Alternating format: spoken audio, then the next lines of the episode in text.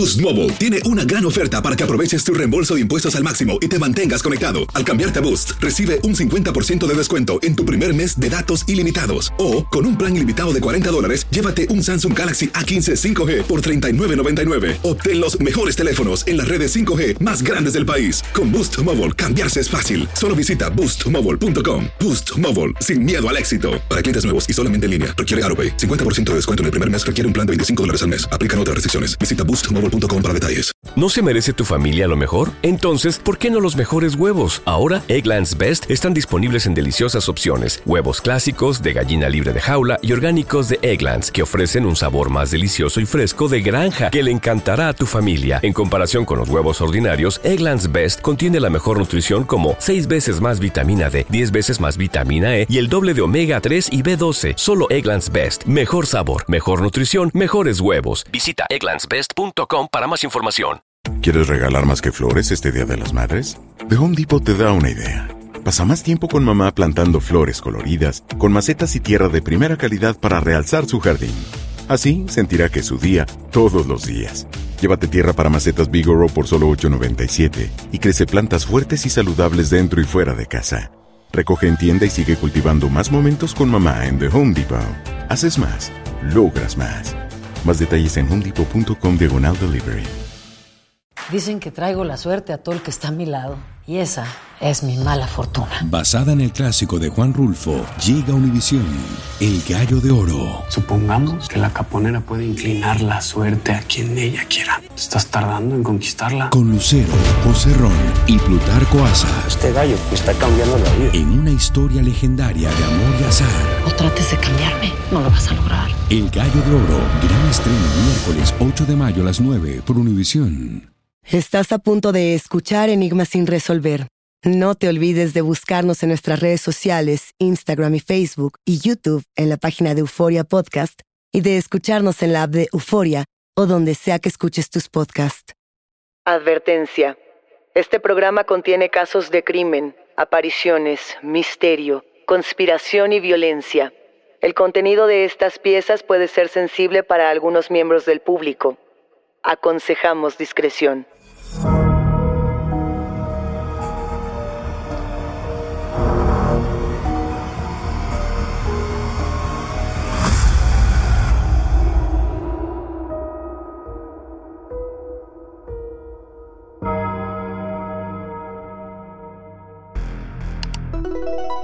Has accedido a la experiencia virtual de Enigma sin resolver. Vamos a matar, pero primero debes crear tu avatar. ¿En qué modo quieres jugar? ¿Víctima? ¿Asesino serial? ¿Fantasma? ¿Demonio? ¿Criatura nocturna? ¿Cómo quieres morir? ¿Presa de una maldición familiar? ¿Poseído por un demonio de la Ouija? ¿Decapitado? ¿O en un crimen sin respuesta? ¿Quieres ser alto? ¿Quieres ser asqueroso? ¿Quieres un cuchillo o una sierra eléctrica? ¿Qué mejor? ¿Quieres acosar a alguien? No te preocupes. Aquí nadie sabe quién eres ni cómo te ves. ¿Listo? A matar. Cuando jugamos en línea y nos concentramos en los avatares de nuestros contrincantes, ¿realmente sabemos quién está detrás de la pantalla? ¿Tendríamos que saberlo? En octubre de 2021, un tribunal de Seúl condenó a un joven de 25 años a cadena perpetua por apuñalar hasta la muerte a una compañera de videojuegos, a la que acechó y violentó durante meses, y matar también a miembros de su familia, para después vivir con sus cuerpos desangrados durante varios días.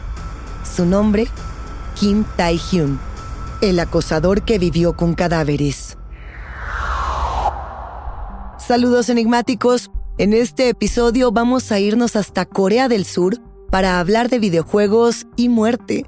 Y necesitamos antes que cualquier otra cosa aclarar un par de asuntos. A ver, no estamos aquí para decidir si los videojuegos o las redes sociales son o no las culpables de la violencia entre jóvenes. No podemos prejuzgar los videojuegos ni decir que todas las personas que juegan matan. Pero sí podemos descifrar juntos cómo el tiempo que pasamos en pantalla ha modificado la vida y la muerte de las nuevas generaciones. Incluso podemos retratar estos casos de crímenes reales alrededor del mundo para aprender de ellos y evitarlos en el futuro. Por ejemplo, si pensamos en asesinos que inspiraron sus crímenes en videojuegos, está el famoso caso del asesino de la katana. Este caso muy mediático en toda España, en el que José Rabadán, un joven de 16 años, mató a sangre fría a sus padres y a su hermana, una pequeña de 11 años que vivía con síndrome de Down. A los tres los mató usando un arma samurái, una katana. Rabadán confesó que esta matanza fue inspirada en el juego Final Fantasy VIII. Inclusive, en el look de Rabadán podemos ver el mismo corte de cabello que el personaje principal. Por su parte, está también el caso de Daniel Patrick, también de 16 años. Él asesinó a su madre porque no lo dejaba jugar Halo 3 en casa. La mató con una pistola y luego intentó matar a su padre. Pensando que estaba muerto después de darle un balazo en el cráneo, Daniel situó el arma homicida en manos de su padre para inculparlo y luego intentó huir con el videojuego en el asiento del copiloto. Está también el famoso caso de Devin Moore, un joven más que fue condenado en 2005 por el asesinato de tres agentes de policía al ser detenido por el robo de un auto. Lo detienen y en ese momento Devin roba el arma calibre 45 de uno de los agentes que lo escoltaba y mata a tres oficiales.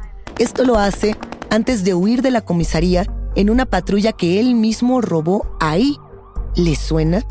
Todo esto se relaciona con el juego Grand Theft Auto Vice City, una cosa que además desató tremenda polémica en Estados Unidos al hablar de qué videojuegos fomentaban la violencia en el país. Ahora bien, ustedes saben, enigmáticos, que en este espacio tratamos siempre de mostrar el punto de vista de las víctimas para no quedarnos únicamente con el historial criminal o con el morbo, para no hacer apología únicamente del crimen. El problema con el que todas las fuentes de investigación han tenido que lidiar para analizar el caso de Kim Tae-hyun es que Corea del Sur tiene leyes que impiden de manera tajante dar a conocer la identidad de las víctimas. Esto lo hacen precisamente para no dañar a las familias de los involucrados, para no revictimizarlas. Por esta razón, tenemos un vacío, un enigma bastante grande, y en este caso vamos a tener que reconstruirlo todos juntos. Dicho esto, vamos a dar un poco de contexto de cómo funcionan las cosas en Corea del Sur y cómo es que aterrizamos en nuestro caso. Cuando pensamos en Corea del Sur enigmáticos, imaginamos una nación totalmente conectada a nivel tecnológico. Por contarles un dato, Pensemos que Corea del Sur tiene el mayor número de robots de todo el planeta. Si caminamos por la capital, por Seúl, lo primero que notamos es diversidad. Cafeterías excéntricas, maquillajes increíbles, K-pop, templos tradicionales que contrastan con todas las luces de neón y, por supuesto, gamers. El desarrollo y el consumo de videojuegos está desbordado en esta nación. Incluso consideran a los gamers como deportistas electrónicos. Y lo interesante es que estos gamers no juegan en sus casas con una consola como lo haríamos nosotros, no. Ellos van a las legendarias PC Bangs. Yo las llamo legendarias porque existen desde los años 90 y no han pasado de moda. Todo lo contrario. Las PC Bangs son estas salas de PC. Eso quiere decir PC Bang en coreano. Son lugares muy baratos, abiertos las 24 horas, que tienen los mejores equipos de alta gama para jugar. Hay buena comida, una comunidad de amigos, hay jugadores y al final del día son espacios seguros para los jóvenes que no vuelven a casa durante la noche. Ahora, vamos a situarnos en enero de 2021.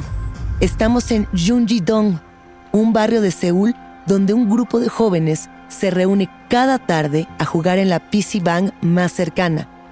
Entre todos los amigos que se ponen sus audífonos y repasan todos los detalles de sus avatares, se encuentra una joven de 24 años, a quien, dadas las leyes surcoreanas que les había comentado, llamaremos Ari.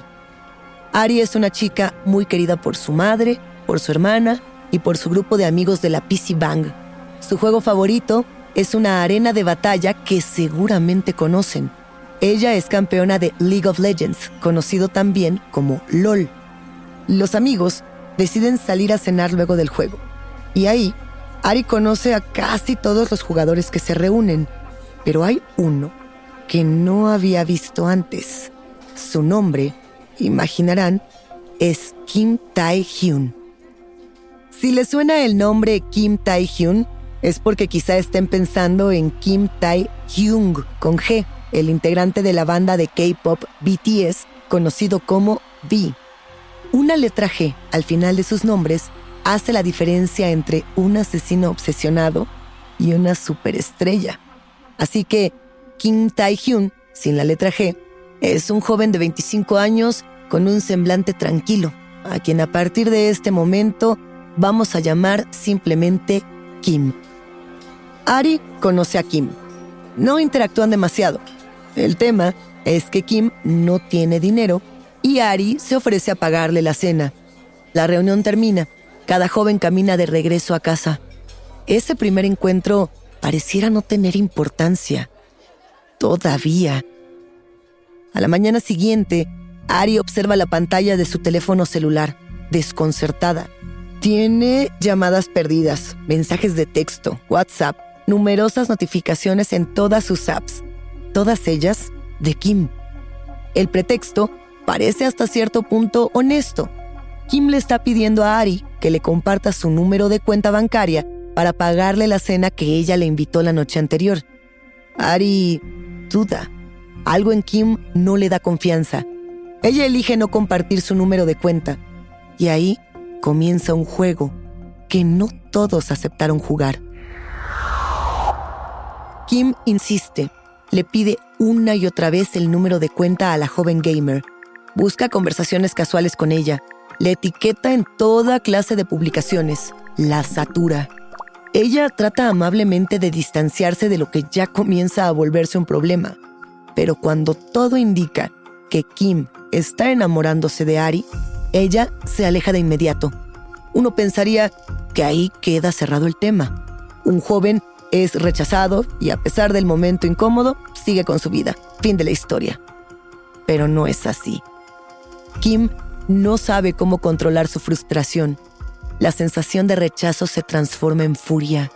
Esa rabia bulle cada vez más, como si fuera espuma en una olla express. Hierve hasta transformarse en manía. Y la manera de drenar, de manifestar todos esos sentimientos contenidos, es buscando otras realidades a través de dinámicas muy similares a los combates de las arenas en videojuegos. ¿Tiene freno esta obsesión? ¿No se merece tu familia lo mejor? Entonces, ¿por qué no los mejores huevos? Ahora, Egglands Best están disponibles en deliciosas opciones. Huevos clásicos, de gallina libre de jaula y orgánicos de Egglands, que ofrecen un sabor más delicioso y fresco de granja que le encantará a tu familia. En comparación con los huevos ordinarios, Egglands Best contiene la mejor nutrición como 6 veces más vitamina D, 10 veces más vitamina E y el doble de omega 3 y B12. Solo Egglands Best. Mejor sabor, mejor nutrición, mejores huevos. Visita egglandsbest.com para más información. ¿Quieres regalar más que flores este Día de las Madres? The Home Depot te da una idea. Pasa más tiempo con mamá plantando flores coloridas, con macetas y tierra de primera calidad para realzar su jardín. Así sentirá que es su día todos los días. Llévate tierra para macetas Bigoro por solo $8.97 y crece plantas fuertes y saludables dentro y fuera de casa. Recoge en tienda y sigue cultivando más momentos con mamá en The Home Depot. Haces más, logras más. Más detalles en homedepot.com diagonal delivery. Dicen que traigo la suerte a todo el que está a mi lado.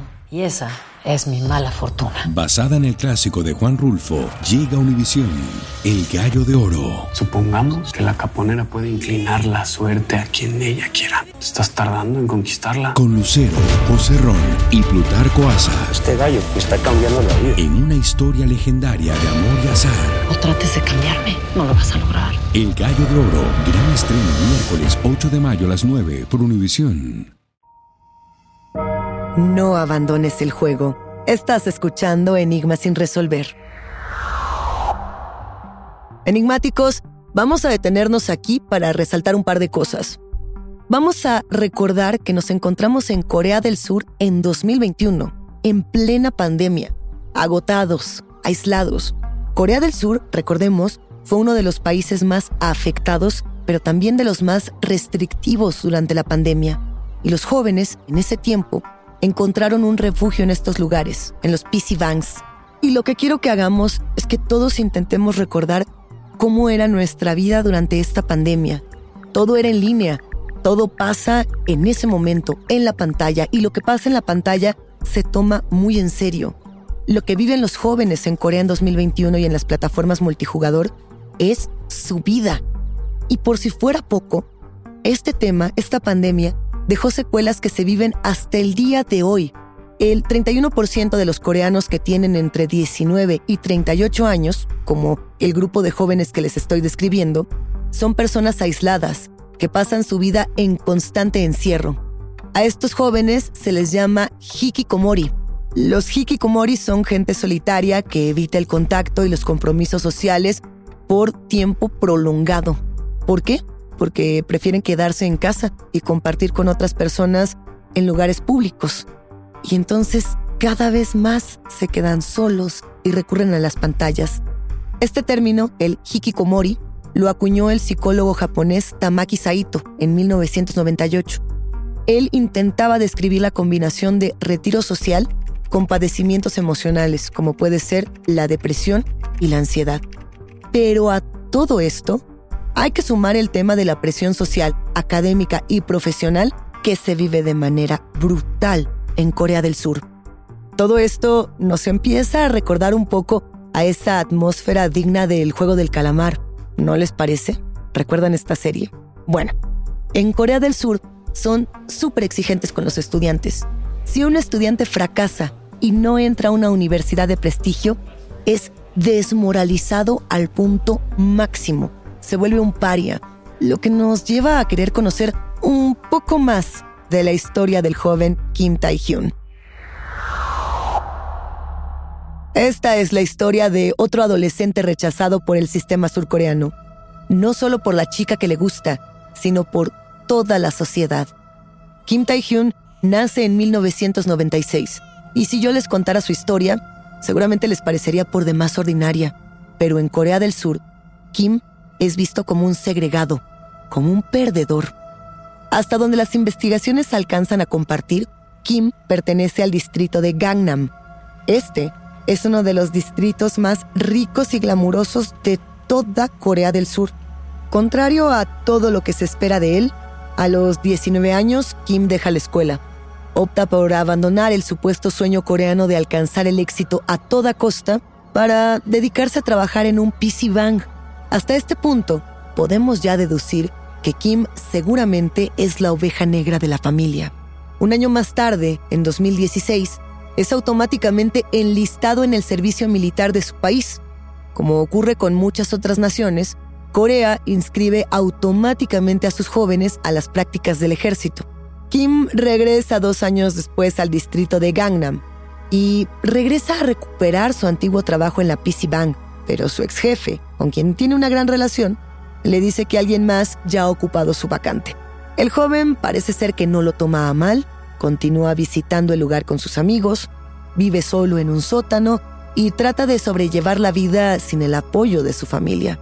Una tarde, el dueño de la PC Bank comienza a notar que las cuentas del local no cuadran. Luego de cuestionar a sus empleados, revisa las cámaras de seguridad del establecimiento y se da cuenta de que Kim es quien ha estado robando su dinero desde hace días. Esto deja al joven en un lugar muy oscuro, como si le hubieran quitado lo último que tenía. Porque para empezar, a partir de que es descubierto robando, lo sacan de la comunidad gamer. Y esto automáticamente lo vuelve una persona solitaria y a la vez violenta. Pero, ¿fue un cambio súbito o era algo que pudimos prever? Los empleados del PC Bank empiezan a revelar tiempo después que desde hacía una buena temporada habían sido acosados y maltratados por Kim.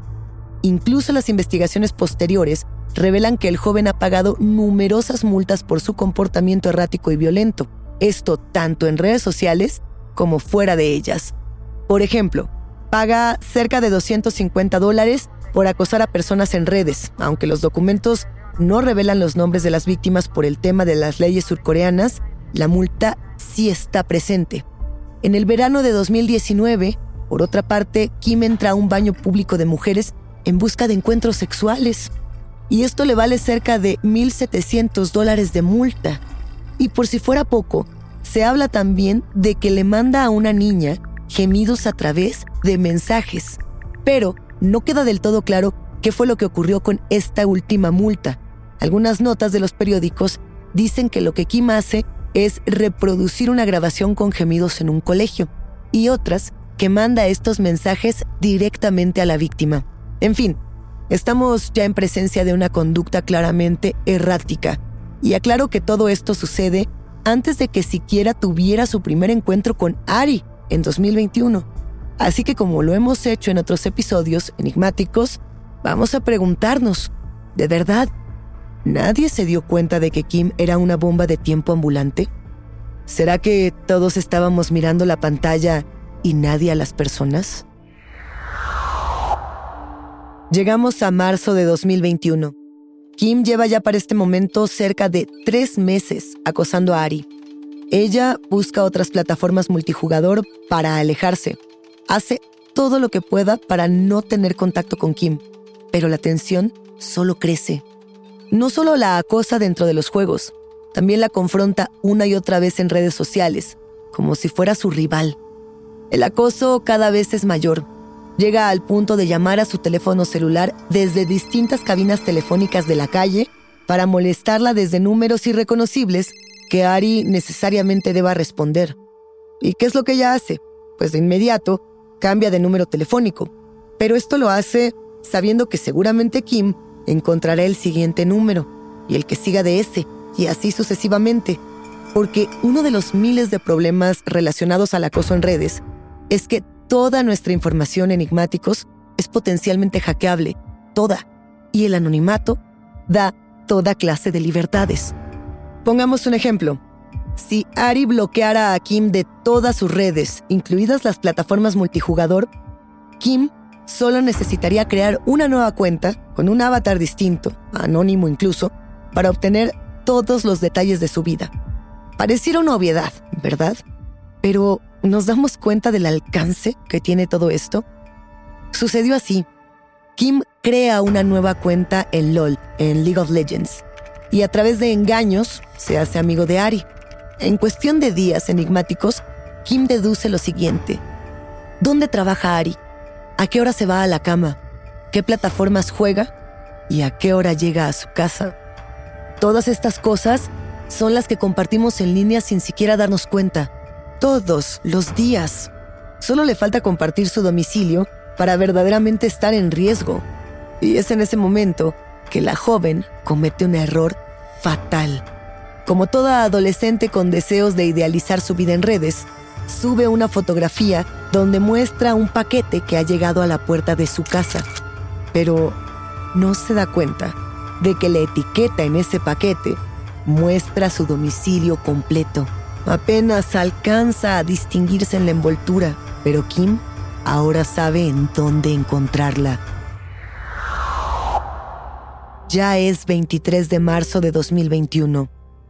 Kim hace tres búsquedas rápidas en su teléfono celular. Los registros de la policía apuntan que fueron las siguientes. 1. Lugares de emergencia para esconderse. 2. Cómo matar rápidamente a una persona. 3. Ubicación del puente Mapo. Enigmáticos, ¿han escuchado hablar del puente Mapo? A este puente surcoreano lo conocen como el puente de los suicidios o el puente de la muerte, por la enorme cantidad de personas que se lanzan de este punto para quitarse la vida en las corrientes del río Han. Ahora conocemos el plan. Kim matará a Ari y luego cometerá suicidio. En su mochila guarda una muda de ropa, cinta adhesiva gruesa, guantes de hule y distintas armas. Vestido completamente de negro, emprende su camino. A la 1 pm, las cámaras de seguridad detectan a Kim caminando por la PC Bank donde conoció a Ari. Al no encontrarla, recorre las calles, merodea las áreas de fumar. Poco tiempo más tarde, las cámaras vuelven a ubicar a Kim en un supermercado, ahora comprando otra arma. Seguramente se trata de un cuchillo. Son ahora las 5.30 pm. Se acelera el pulso. El sudor se siente espeso. Kim entra en la unidad habitacional de Ari. Un testigo anónimo recuerda haberlo visto caminar. Recuerda haberle preguntado, ¿tú qué haces aquí? ¿Con quién vienes? A lo que el joven responde, vine a visitar a mi novia, que vive en el décimo piso.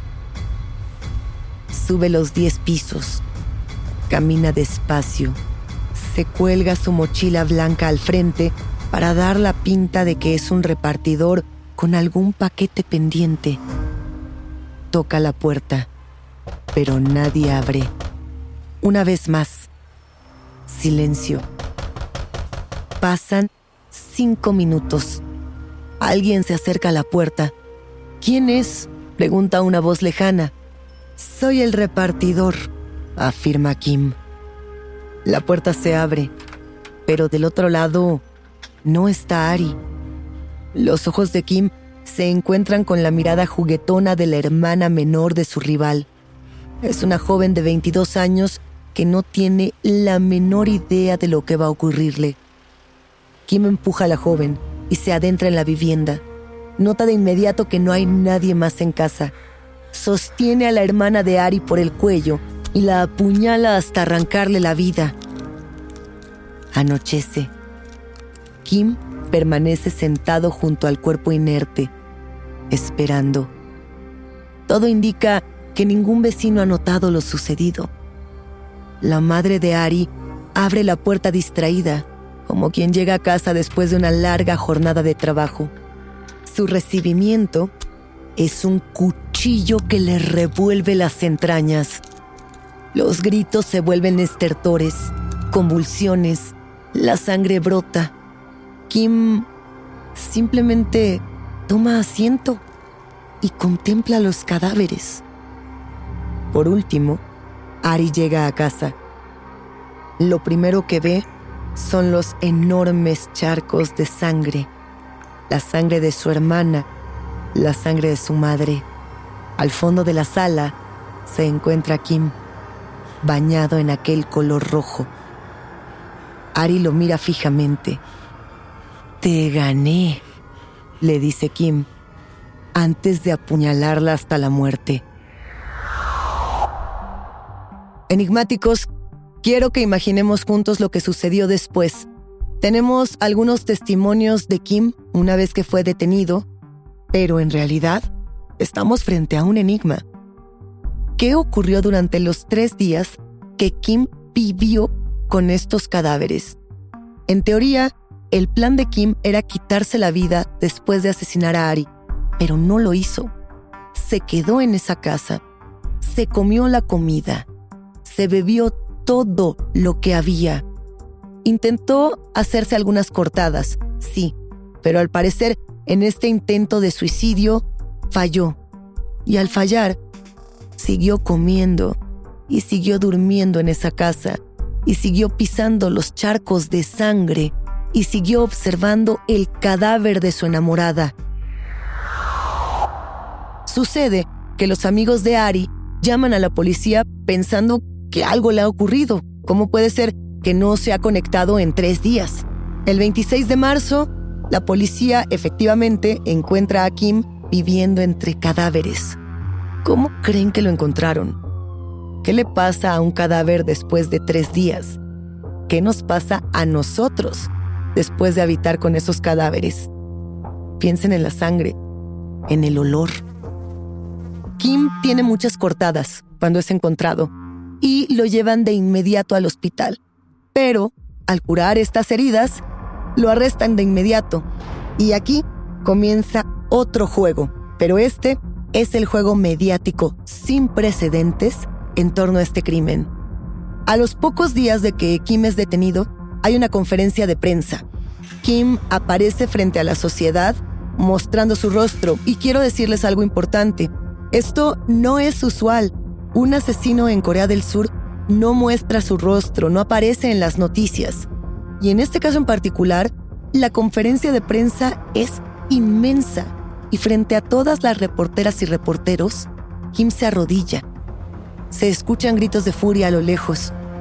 Él dice que no puede con la culpa, que sabe que el siquiera respirar o abrir los ojos frente a las personas es algo que él no puede soportar. Esta disculpa pareciera conmover a algunos, pero no a todos. La disculpa pública definitivamente no conmueve a la policía. Los abogados de este caso sugieren que lo que Kim quiere hacer es bajar su condena fingiendo que se siente culpable, fingiendo que él tenía problemas de salud mental, que él no deseaba cometer estos crímenes. Pero las pruebas son tan contundentes que no hay manera de eludir la verdad. Kim sabía a qué hora llegaría la hermana, la madre y Ari. Kim sabía qué PC Bank frecuentaba. Vaya, Kim lo sabía todo. Y efectivamente, admite todo y es culpado de asesinato, de robo, de allanamiento de vivienda, de conducta criminal, de robo de información y de acoso en redes. Esto le vale una cadena perpetua. Y las personas hasta la fecha siguen preguntándose si lo que hacía Kim era actuar para que le bajaran la sentencia, fingir que sentía culpa, o si realmente todo esto había sido un juego para él, una arena para matar. En algún punto del juicio, incluso Kim dice que asesinar a la hermana y a la madre de Ari debió haber sido un mero accidente, apelando al tema de salud mental. Pero insisto, ninguna de estas disculpas, nada de estas declaraciones fue tomado en cuenta. Algunas personas se preguntaron si era un psicópata, lo preguntaron sobre todo los peritos del caso en las investigaciones y no, no pudieron escudarse en la salud mental para evadir la responsabilidad del crimen. Las leyes de acoso en redes comenzaron a cambiar en Corea del Sur a partir de este incidente. Fue fundamental.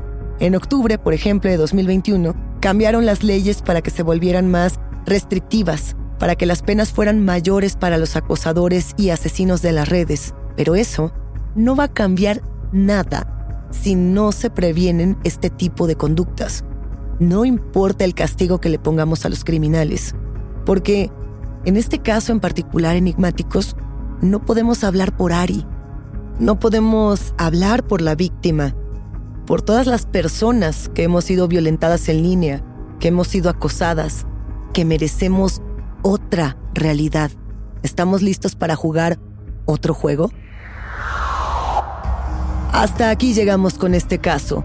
Por ahora, yo soy Luisa Iglesias y ha sido un macabro placer compartir con ustedes, enigmáticos. Gracias por escucharnos y no se olviden de suscribirse o de seguir el show para no perderse ningún misterio. Recuerden que pueden escucharnos a través del app de Euforia, la página de YouTube de Euforia Podcast o donde sea que escuchen sus podcasts. Ya nos encontraremos en el próximo episodio de Enigmas sin resolver.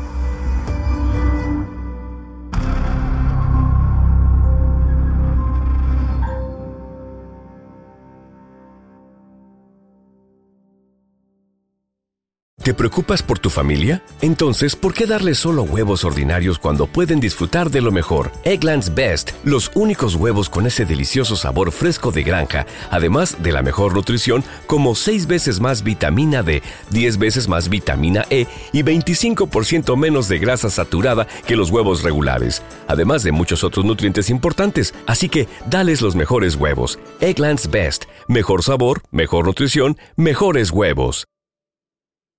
¿Quieres regalar más que flores este Día de las Madres? The Home Depot te da una idea. Pasa más tiempo con mamá plantando flores coloridas, con macetas y tierra de primera calidad para realzar su jardín. Así sentirá que es su día todos los días. Llévate tierra para macetas Bigoro por solo $8.97 y crece plantas fuertes y saludables dentro y fuera de casa. Recoge en tienda y sigue cultivando más momentos con mamá en The Home Depot. Haces más, logras más. Más detalles en homedepot.com diagonal delivery. Dicen que traigo la suerte a todo el que está a mi lado. Y esa es mi mala fortuna. Basada en el clásico de Juan Rulfo, llega Univisión, El Gallo de Oro. Supongamos que la caponera puede inclinar la suerte a quien ella quiera. Estás tardando en conquistarla. Con Lucero, José Ron y Plutarco Asa. Este gallo está cambiando la vida. En una historia legendaria de amor y azar. No trates de cambiarme, no lo vas a lograr. El Gallo de Oro, gran estreno miércoles 8 de mayo a las 9 por Univisión.